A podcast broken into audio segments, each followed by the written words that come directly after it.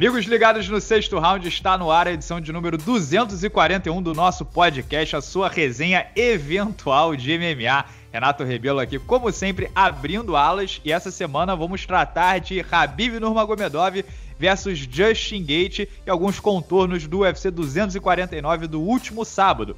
E para isso tem, temos aqui o time caseiro, eles, meus grandes amigos, começando por Lucas Carrano. Como vai, querido? Fala, Renato, galera do sexto round. Tudo bem, cara? Muito feliz de estar aqui de volta. É um pouquinho de sanidade mental aí durante o, o esse momento né, de encarceramento. Contrair o Covid ou pretende contrair, Carrano? Não pretendo, não contrair, não sei do que você está dizendo e eu, se, se acontecer alguma coisa, eu tava doidão. Maravilha. É, temos também ele, André Azevedo, nosso galã de Niterói, narrador do canal Combate. Como vai, André? Que tem um filho recém-nascido em casa num momento de turbulência. Dá pra fazer um diário aí, né? Fala, Renato, Carrano, galera boa de luta ligada aqui no sexto round. Pois é, cara, nem, nem me fale, né? O moleque nasceu nasceu no meio da pandemia, né? Literalmente nasceu no meio da pandemia. Uma loucura, a gente no hospital com ele, com ele o Covid chegando, enfim. Imagina como ficou a, a cabeça dos pais, né? Mas a gente tá isolado agora, tá bem, tudo certinho com ele, com a minha esposa. Estamos é, vivendo esse tempos sombrios, né? E um pouco de entretenimento aqui, de papo de alto nível com meus amigos Renato e Lucas. Sempre bom, né? Tava com saudade dessa conversa com vocês, senhores. Fight anybody, but I want to fight Rickson Grace. And time and place. Maravilha, vamos chegar aqui direto ao ponto, meu querido Carrano. Que chute nos bagos o destino deu em Tony Ferguson. Ah, rapaz, Tava pensando aqui, não tem paralelo na história do MMA, um lutador que venceu 12 lutas seguidas no mesmo evento e não disputou qualquer tipo de cinturão linear, né? E aqui tem até uma curiosidade: a última vez que o Tony Ferguson tinha perdido, é, mulheres não lutavam no UFC. Kamaru Usman e Henry Cerrudo tinham zero lutas profissionais. Ben Henderson era o campeão dos leves. Anderson Silva e Jorge St. Pierre eram campeões né, do, do UFC. E a categoria até, CC... categoria até 57 quilos peso mosca tinha dois meses de vida e Conor McGregor estava no welfare, né, no auxílio governamental para pessoas desempregadas na Irlanda. E agora, né, o, o, meu querido Carrano, que coisa, né, cara? Não, não dá para não sentir um pouco de pena dele, né, de, de, de ter caído depois de uma jornada tão longa. Ele teria muitas chances de ser o campeão linear, mas aí a história cortava com uma machadada, né, as lutas dele com o Habib. Acho que é um ponto interessante, assim, pra gente levantar uma situação um pouco diferente. É um ponto para quem pensa a favor do gerenciamento de carreira, né? Ele nitidamente era um cara que sempre pegou qualquer luta, nunca se importou muito, já se expôs a diversos riscos. E o MMA, eu acho que a gente já teve essa conversa no podcast algumas vezes, para quem é ouvinte de, de longa data vai se recordar. É, a gente falou sobre, acho que sobre questão de invencibilidades, é, na época que o Dimitri Johnson perdeu a invencibilidade dele muito longa também, a gente é, bateu esse papo. É, toda vez que alguém muito, assim, perde uma longa sequência, né, de vitórias, a gente tinha essa discussão, que é um esporte muito arriscado. Talvez o, o risco da derrota ele seja mais próximo no MMA do que em qualquer outra modalidade. No esporte de combate em geral, mas ele tá mais próximo do que às vezes num jogo de futebol, onde você consegue construir uma larga vantagem que dá para se manter e segurar de uma certa forma, é, ou às vezes no basquete, enfim, futebol americano, vamos pensar em várias outras modalidades. No MMA o favorito é menos favorito, né? É, Exatamente. As formas de perder. A chance do, do acaso acontecer, elas são maiores. Às vezes você tá com uma vitória ali, por exemplo, vamos pensar numa luta como a gente viu algumas vezes acontecer, o cara tá ganhando quatro rounds, chega no quinto, ele toma um nocautão e perde a luta, né? É Anderson Silva finalizando seu sonho, por exemplo. É, o Over. Overin contra o Jairzinho também? Exatamente. A chance disso acontecer num, num jogo de futebol que tá 5 a 0 é muito pequena, sabe? Assim, é, e principalmente faltando 5 minutos. O time tá perdendo 5 a 0 40 minutos no segundo tempo, cara, não vai virar. Não adianta. 2 a 0 talvez sem empate e tal, mas 5 não vai. Então você tem uma a, a, a, segurança, digamos assim, entre aspas, né? Bem entre aspas mesmo, no MML é muito menor. Ela, você consegue ali um pouco, mas você está sempre sob uma situação de risco. E isso, para mim, é epítome do esporte, aliás. Sabe? Toda vez que você perde a sensação de derrota, você deixa de ser esporte. Perder e ganhar é parte da coisa, então tem que ser. Então, por isso que eu acho que o MMA talvez seja mais esporte que os outros esportes por isso. Quanto mais você se expõe, mais você tá, né? Isso é matemática básica, você tá potencializando esse risco. E o Ferguson, ele assumiu esse caminho, né, cara? Ele foi por esse caminho. E assim, a gente sabe, né? A, na, no, no, long run, a galera que vai assim realmente na, a, a, longo prazo, é muito difícil. O próprio Habib é um cara que se lutar muito tempo durante a vida, eventualmente vai acabar. É, a, derrota no MMA é muito presente. E o Ferguson experimentou isso, acho que da, da maneira mais dolorosa possível, porque sequer chegou a ter o gostinho do ouro antes de, de perder essa magnífica sequência invicta que ele construiu. É, André, eu queria perguntar para você o seguinte: o Dana White, assim né? Já, já o chute no, nos bagos do destino já foi violento no Tony Ferguson. E o Dana White ainda na coletiva de imprensa depois disse que ele parecia velho, lento e em off. Além da, da crueldade, né? Quer dizer isso publicamente, você concorda com o presidente? Você acha que o, o Ferguson tem 36 anos e uma quilometragem alta, né? Um cara que absorve muito golpe é, tá, deu, teve uma queda de rendimento? Primeiro, falando sobre o que você disse, né, do, do, destino, não acredito em destino. Eu acho que a gente colhe as decisões, as escolhas da nossa vida. Então, assim, o Tony, primeiro, ele escolheu lutar com o Justin Gates, ele poderia ter esperado, né? E ele escolheu bater o peso, cortar peso, três semanas antes do dia 9 de maio. Então, quando você escolhe coisas que podem é, manchar a sua, a sua caminhada, podem minar a sua oportunidade no futuro, você acaba, você assume aquele risco. Então, assim, é, eu achei um pouco cruel esse comentário do, do Dana White, porque ao mesmo tempo você tira o mérito do Justin Gates, né, que lutou de forma brilhante, estratégica e mostrou, mostrou gás, enfim. Achei que ele mancha um pouco tudo que o, o, Tony Ferguson fez, ele descredencia e ele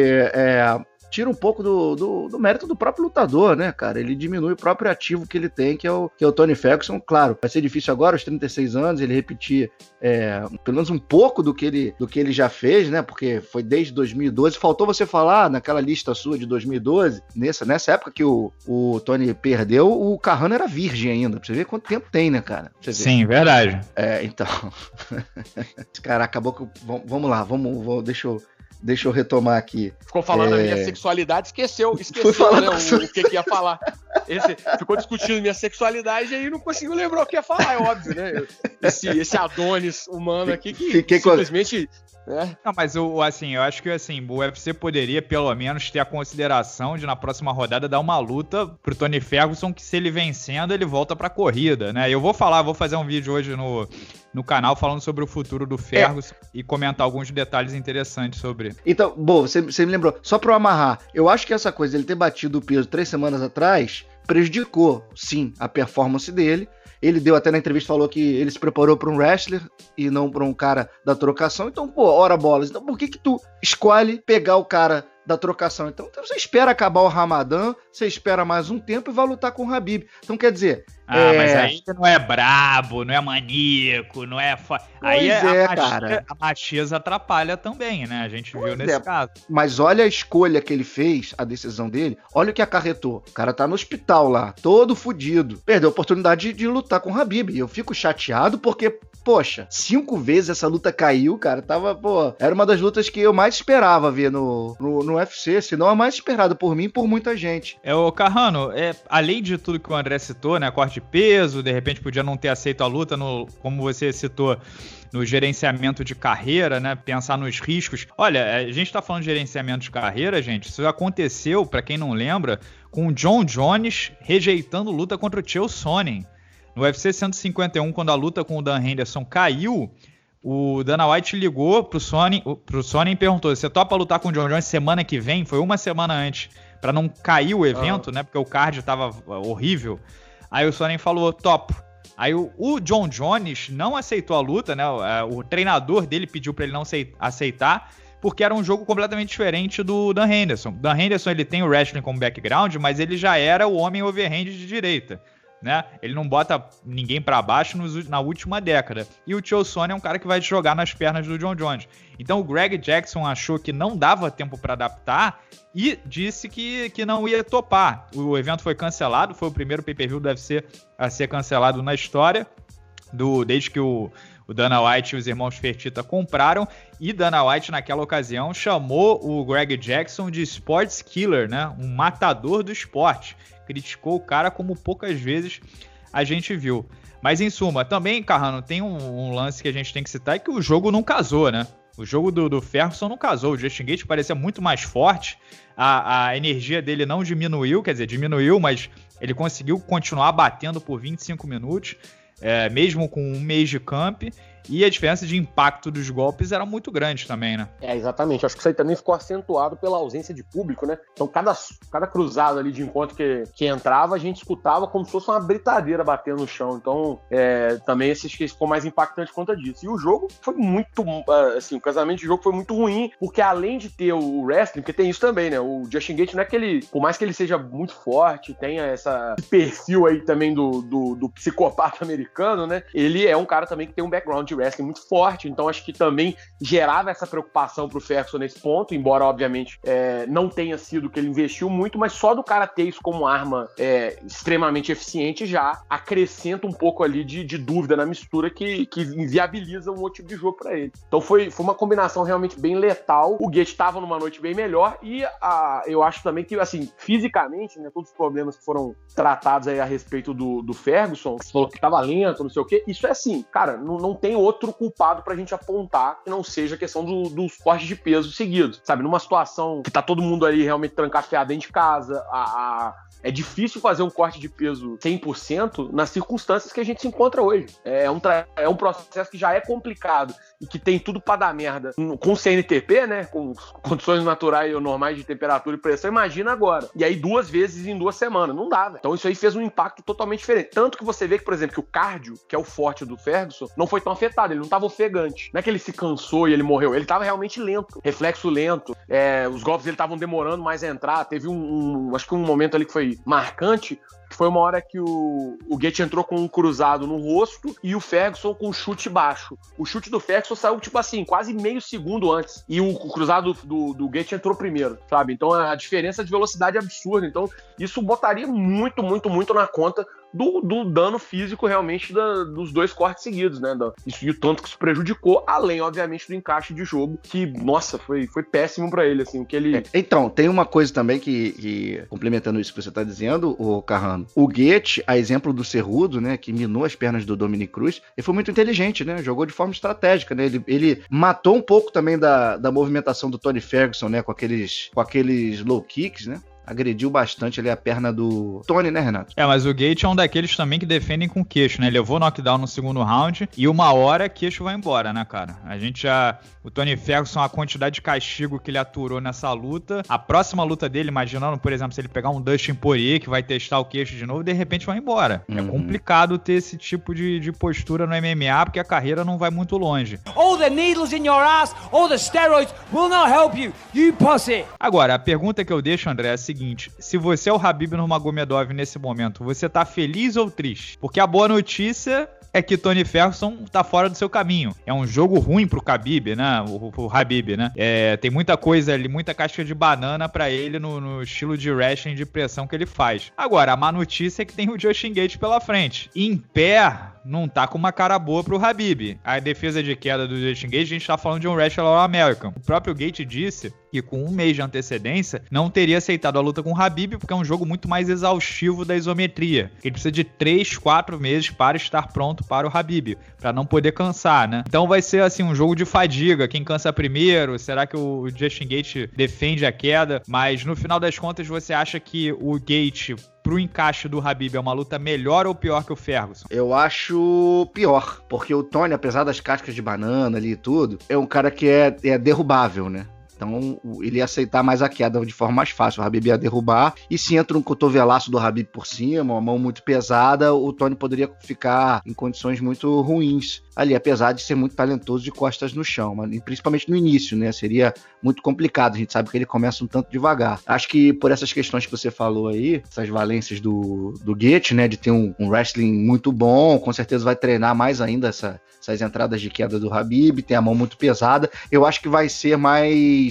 Vai dar mais luta, né? Com o Habib, né? Vai ser um adversário mais, mais difícil. Apesar de que, com o Tony, eu acho que tinha mais história pro UFC contar. A narrativa era mais completa e mais complexa, entendeu? Pra novelinha, o Tony Ferguson seria muito melhor, né? Pra contar essa história toda, já cinco vezes a luta caiu e etc e tal. Um Gates não tem, né? Vai ter que mudar a narrativa da história e a luta vai ser mais difícil. Agora, pensando um pouco com a cabeça do Habib, que é uma coisa impossível, mas a gente pode supor, eu acho, cara, e não se espante, a gente acompanhar daqui pra frente aqui, redes sociais, ele falando eu acho que ele não vai estar tá nem aí, tá? Acho que ele vai, vai ser daquele jeito dele, frio, tranquilão. Falar, ah, não me importa, quem botar na minha frente eu vou vencer e vou ganhar no meu estilo e tal. Não me fica, não ficaria também muito surpreso se o Habib botasse para baixo o Justin Gaethje não, tá? O Ferguson não ser o adversário do Habib tira uma pressão psicológica, né, de tantas lutas casadas, e aí você tem uma pressão da luta não acontecer de novo. E o Ferguson era um cara que tinha um jeito que deixava o Habib meio irritado, né? O Habib ficava chamando o Ferguson de burro. Então agora ser um cara completamente novo e que trata o Habib com respeito, né? Ou não chama ele de tiramisu, não, não sacaneia ele. O Gate é um cara respeitoso em primeiro lugar, e eles são empresariados pelo mesmo cara. Então tem toda ali uma fraternidade, uma camaradagem entre eles. Eu acho que nesse sentido psicológico, pro Habib é um alívio. E em segundo ponto, cara, é, o Habib pode acabar. Eu, eu acho assim, eu não acho que o Habib vai botar para baixo o Justin Gate com qualquer tipo de facilidade, tá? Eu acho que ele vai ter que trabalhar muito duro por essa queda. Mas o que pode acontecer é que mesmo que ele não consiga botar o Justin Gate para baixo, ele cria um jogo de clinch. Eles fiquem grudados ali no clinch um com o outro, pelo menos na curta distância, e não estão trocando né, em campo aberto. Então o Habib vai continuar grudado no Justin Gate. E o que pode acontecer a favor do Habib, né, imaginando que ele vai vencer, é que é, é, é, o famoso chain wrestling, né? O chain wrestling é o wrestling que você não desiste, né? Você tenta um double leg, o cara defende, ah, vou tentar trocar. Não é assim. É wrestling cadeia. Você vai de, do double leg pro single leg, pro body lock, pra pegada de ombro, pra puxada de cabeça, pra pegada de pulso, e você vai tentando de novo, de novo, de novo, de novo, 5, 10, 15, 20 minutos, e de repente quem morre, quem bota a língua para fora primeiro é o Justin Gate. Então a gente pode ter 5, 2, 3 rounds completamente truncado de queda e defende, queda e defende, queda e defende, e aí o Justin Gate abre o bico no quarto round e o Habib bota para baixo.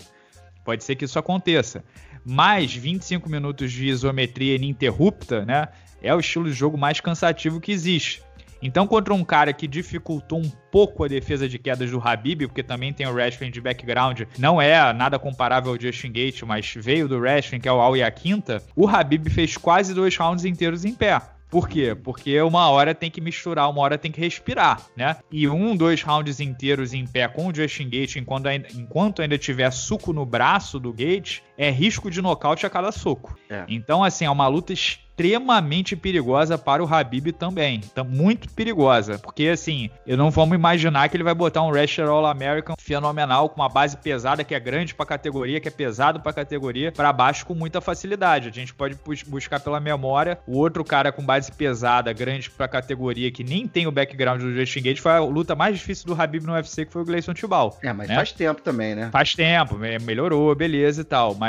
É da assim, época que o Carrano era virgem. Na época que o Carrano era virgem. Mas no papel, assim, olhando rápido, para mim, não, eu se fosse o Rabil, não ficava tão feliz assim, Carrano, mas não sei o que, que você acha. Não, concordo com você 100%. Até gostaria de discordar para poder gerar um debate aqui mais interessante para audiência, mas não dá. Vocês falaram tudo. É o, o Justin Gate, eu, eu, também acho que é um desafio pior, porque ele vai expor um lado. Para mim, sempre é o lado mais sempre foi, né? O lado mais frágil do jogo do Habib, que é quando ele é forçado a trocar, ele é meio afoito, né? E vai, avança muito, às vezes até de forma meio destemperada e afobada. Conor McGregor, por exemplo, que seria um cara que tentaria explorar isso, não teve sucesso porque não consegue defender queda, acabou no chão, cansado, enfim, acabou inclusive tomando knockdown do, do Habib mas alguém que tenha a defesa de queda um pouco mais em dia, ou que vá fazer com que ele não tente é, entrar de queda imediatamente, pode oferecer um risco grande. Talvez aí o único problema pro Justin Gaethje seja o fato dele defender com a cara. Se ele fosse um cara um pouquinho mais elusivo, né, para poder contragolpe, mas ainda assim ele é bom de contragolpe. O problema maior dele realmente é, é, o fato de botar o queixo lá como, como escudo, que não é uma estratégia muito inteligente. Mas tirando isso, é, acho que é um jogo complicado também. Ele tem ali uma, obviamente o wrestling não é do nível do Habib, mas tem uma, uma base tão boa quanto que pode é, oferecer uma igualdade ali naquele campo, ou pelo menos uma, uma paridade um pouco maior, né? Não vou falar igualdade, mas uma paridade um pouco maior.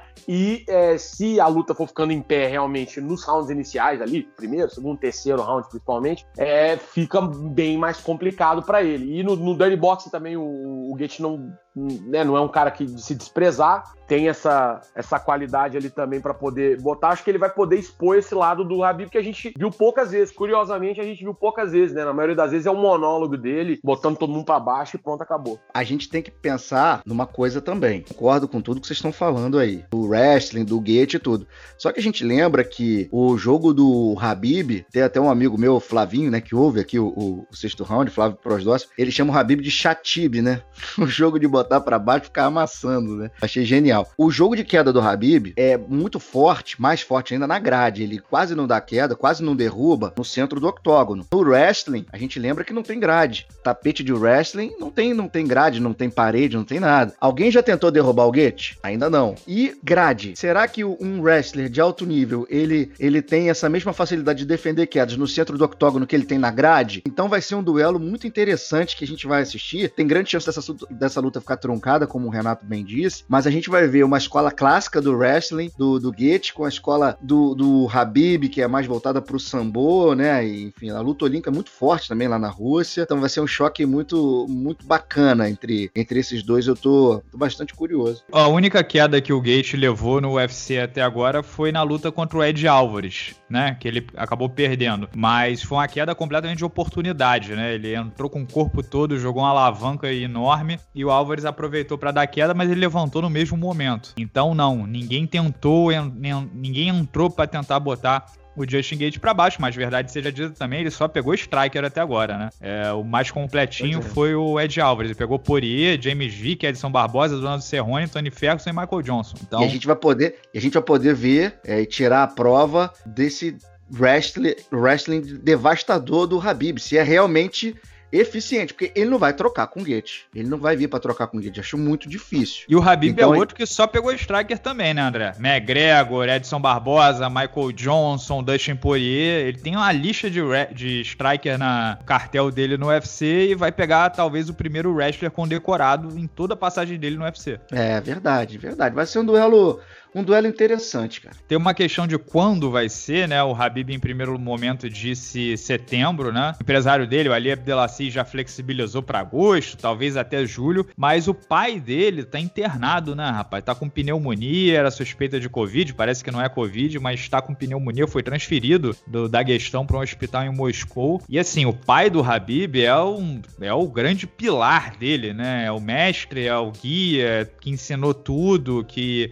é a hierarquia, né, que, que, que, gere a vida do Habib. Então, em primeiro lugar, né, melhoras ao seu Abdul Manap, mas não sei qual, qual vai ser, qual grande é o impacto que isso pode ter o restante da carreira do Habib, se o pai dele estiver aí se recuperando ou fora de circulação por algum motivo. E ele também tá passando pelo Ramadã agora, ele tá no Daguestão, ele não foi pra Arábia Saudita, né, por causa do, do Covid-19. Então muda um pouco o cenário e o Justin Gates também vai precisar se recuperar. Ele não teve nenhuma grande lesão na luta com o Ferguson, mas, né, até tomou porrada, cansou, vai precisar de três bons meses aí. Vamos ver. Essa luta muito aguardada, mas o ponto é o seguinte, meu querido Carrano. E se eu disser para você que a próxima luta do Habib pode acabar não sendo contra o Justin Gate? Ué, Renato, se você me disser isso, eu vou te perguntar. Mas como, Renato? Olha, rapaz, é, eu não acredito em bruxas, mas elas existem, né? A gente já sabe como é que é esse ditado. O, se o Johnny Ferguson tivesse vencido, é absolutamente obrigatório, né? Não tem escapatória, você tem que casar sexta vez, etc, etc. Mas o Justin Gate ter vencido dá 5% a mais de margem pro UFC fazer a luta com o Conor McGregor, Habib e Conor McGregor. O Dana White já disse ontem na coletiva de imprensa, quando perguntado perguntado se o Justin Gate era com certeza a próxima luta do Habib, ele já disse, vamos ver. O Dana White está louco, espumando para fazer McGregor versus Habib 2. Num ano em que ele cancelou o evento, num ano em que ele não vai ter dinheiro de bilheteria, num ano em que a, a, os patrocinadores vão minguar, ele precisa de cash. E a maior luta da história do MMA seria essa revanche. Ele inclusive disse que é difícil marcar uma luta do McGregor agora, porque você abre mão de uma bilheteria muito grande, né? A última luta do McGregor acho que fez é, mais de 10 milhões de dólares de bilheteria, então você tá abrindo mão de muito dinheiro fazer uma luta do McGregor sem público presente, né?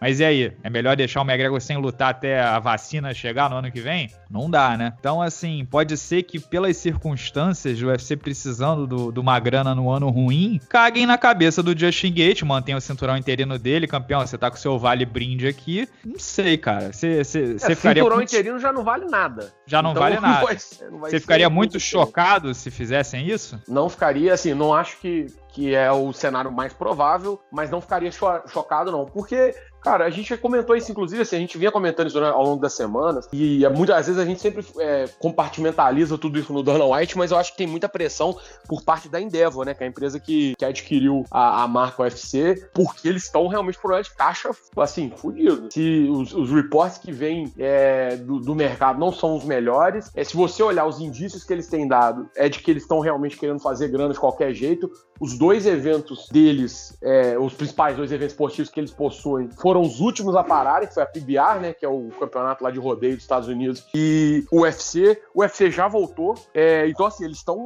querendo de qualquer forma. E, obviamente, cara, se precisar de fazer grana, tu vai na, na galinha dos ovos de ouro. Então, é, não, não ficaria, não, sabe, não, não, ia ser um negócio que ia, me, que eu ia ficar assim, nossa, mas como isso aconteceu? Eu acho que, que se, é, faria. E se não for essa luta, alguma coisa assim da cartola eles vão ter que tirar, sabe? Porque por mais que tenha o interesse é, de ser o único evento esportivo acontecendo, etc e tal, e tudo, isso não, não dura para sempre e não se sustenta só nisso. Na hora de começar aí um UFC final de semana, alguma coisa, primeiro que é, é, é o seguinte, cara, no final das contas, assim, a, a, as prioridades de consumo da galera, elas estão se a, reorganizando por conta de tudo isso. E não só aqui, os Estados Unidos está com 20 milhões de empregados, que é onde eles fazem grana com pay-per-view essas paradas. Então, assim, se não for realmente um big hitter, não vai vender esse absurdo. Então, eles vão alguma coisa, sabe assim, é, que não sei, se não for o McGregor, pô, não sei, mano, alguém aí eles vão tirar da, da cartola, alguma super luta, alguma doideira eles vão ter que fazer para poder é, compensar esse, esse prejuízo aí que, que já foi é, tomado e que provavelmente vai ser até maior daqui para frente. E não é só prejuízo tomado, né? O investimento que o UFC tá fazendo, né? Os caras alugaram uma ilha, vão fazer estrutura numa ilha, estão gastando os tubos aí em, em é, sistema médico, né? De, de detecção de tudo. Então,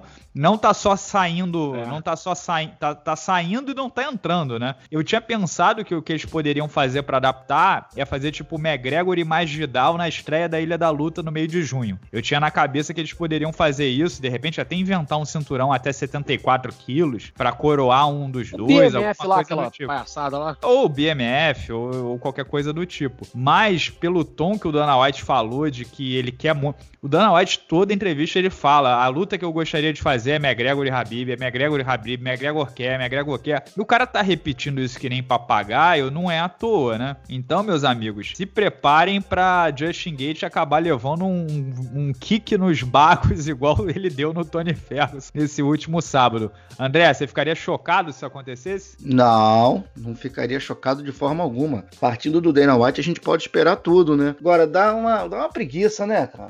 Porra, dá, dá, uma, preguiça. dá uma preguiça, André. E, e, para pra pensar, se o McGregor é a galinha dos ovos de ouro, né? Que é o maior é, gerador de receita da história do MMA, botar contra o Habib, que é o pior casamento do mundo para ele, do ponto de vista logístico, é dar uma facada na galinha de ovos de ouro também, né? É ganhar dinheiro no curto prazo e cagar pro longo, ou não? É, com certeza, porque você pode, você pode matar ali uma, uma oportunidade, né, de ganhar dinheiro lá na frente, né, com o McGregor, né? Você, você queima um deles, né?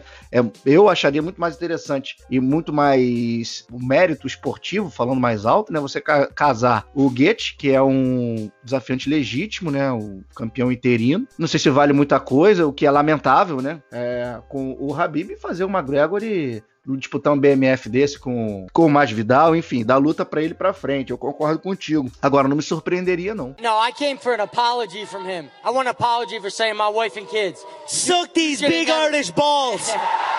Mas bom, pessoal, vamos embalar aqui essa edição do nosso podcast. Meu querido Carrano, temos essa semana um abraço da cobrinha, porque eu ouvi dizer que você está mais preocupado do que o Daniel Cormier com a possibilidade de enfrentar o Francis Enganou. Então, é, você já foi mais ou menos ali, você, você se avizinhou, para usar um neologismo aqui, do, do, do, meu abraço da cobrinha dessa semana, que vai pro nosso homônimo aí do furacão da Copa de 70, né? O Jairzinho, que olhou e falou assim: é nessa mão que eu vou entrar porque vai dar certinho. E aí, meu irmão, deu teto preto, é, o sonho dele ali era, o, cara, o maluco dormiu, acordou que tava na ilha, achou que tava na ilha da luta, que era campeão e fez tudo. Deve estar tá até agora apagado lá no, no largar ele lá na, na Flórida e não vai voltar para Suriname tão cedo. Então, é, realmente foi a estratégia do ano aí, já tá com tem, temos pouca concorrência porque esse ano né, deu uma minguada de evento, mas já tá o troféu aí, qual que é, era o quem que era o. o Anthony Johnson de Game Plan. Troféu, exatamente. Anthony Johnson Trophy of Game Plan. Exatamente. Ou, ou Alex, Alexander Volkov Last Round Game Plan também.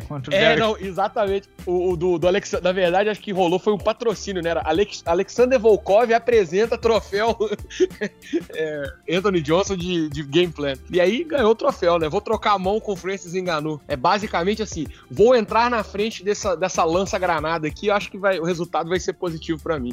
Então fica para ele e um abraço sem ser da cobrinha então para todo mundo que, que, com certeza vai estar tá se deleitando aí com a volta do podcast Sexto Round e a gente espera se ver em breve aí e abre parênteses ou não, fecha parênteses. Meu querido André que foi trabalhar, fazer a transmissão e está livre de Covid-19, aliás, ao contrário de Ronaldo Jacaré, melhoras para o querido Ronaldo Jacaré, que esteja tudo bem com ele. Um grande abraço para você, meu querido, até a próxima. Valeu, Renato, um abraço para você, para o Carrano. É, não sei se eu tô livre, não, né? Vamos ver nos próximos dias. Foi sábado agora, eu tive contato com a galera. Vamos ver se eu tô livre. Tô esperando aqui, tô, tô, tô isolado aqui para ver se vai aparecer algum sintoma. É, quero dizer que, pô, fiquei muito feliz, amarradão de ter feito o UFC 249. Um belíssimo card. Tava com saudade, vontade de trabalhar. É. Só fazer um, uma o um, um meia-culpa aqui, Renato, que depois eu vi até o teu, vi o teu vídeo, né? E você falou lá do, do, do Cerrudo, né? Namorada dele assistindo. Eu traduzi na hora ali, girl, eu traduzi que era filha. Então, só fazendo isso, ó.